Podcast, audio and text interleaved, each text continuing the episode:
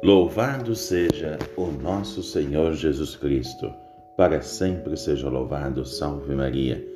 Meus queridos irmãos e irmãs, a paz, a bênção de Deus e a todos os nossos irmãos e irmãs que nos acompanham pelos meios de comunicação social, a nossa saudação de paz e alegria a todos que acompanham o nosso canal aqui do Santo do Dia.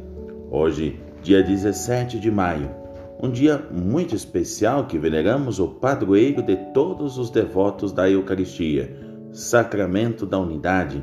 Quem é este padroeiro? É o irmão franciscano que também, lá no México, é padroeiro dos cozinheiros, São Pascoal Bailão.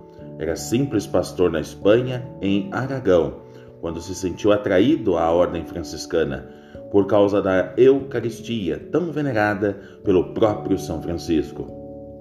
Apesar de sua simplicidade, atravessou a França com o mensageiro da Eucaristia em meio aos huguenotes que o negavam. Assim, com toda essa história, o Papa Leão XIII o nomeou patrono de todos os congressos eucarísticos. Da Espanha, vamos agora partir para a China. Aí encontramos o bem-aventurado Pedro Leio, simples jardineiro, mas foi confessor da fé e por isso exilado para a fria Tartária. Foi morto com outros cristãos por haver se apresentado espontaneamente ao mandarim chinês para defender os seus companheiros. Saindo da China, vamos agora para a Alemanha. São Bruno, bispo e autor de um comentário aos Salmos do século IX.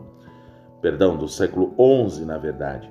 E finalmente, na mesma Alemanha, ainda se venera São Gisberto, cisterciense, a quem se atribui o dom dos milagres. Por isso, meus irmãos e irmãs, nesse dia em que veneramos esses grandes santos da Igreja, vale recordar, como de São Pascoal Bailão fez, dedicando toda a sua vida ao ápice maior e à centralidade da Santa Missa, que é a Eucaristia. Ela está sempre ao sacramento da unidade com Cristo, mas também da unidade com os nossos cristãos. Eu desejo a todos a paz, a bênção de Deus e voltamos aqui amanhã com mais um Santo do Dia, se Deus quiser.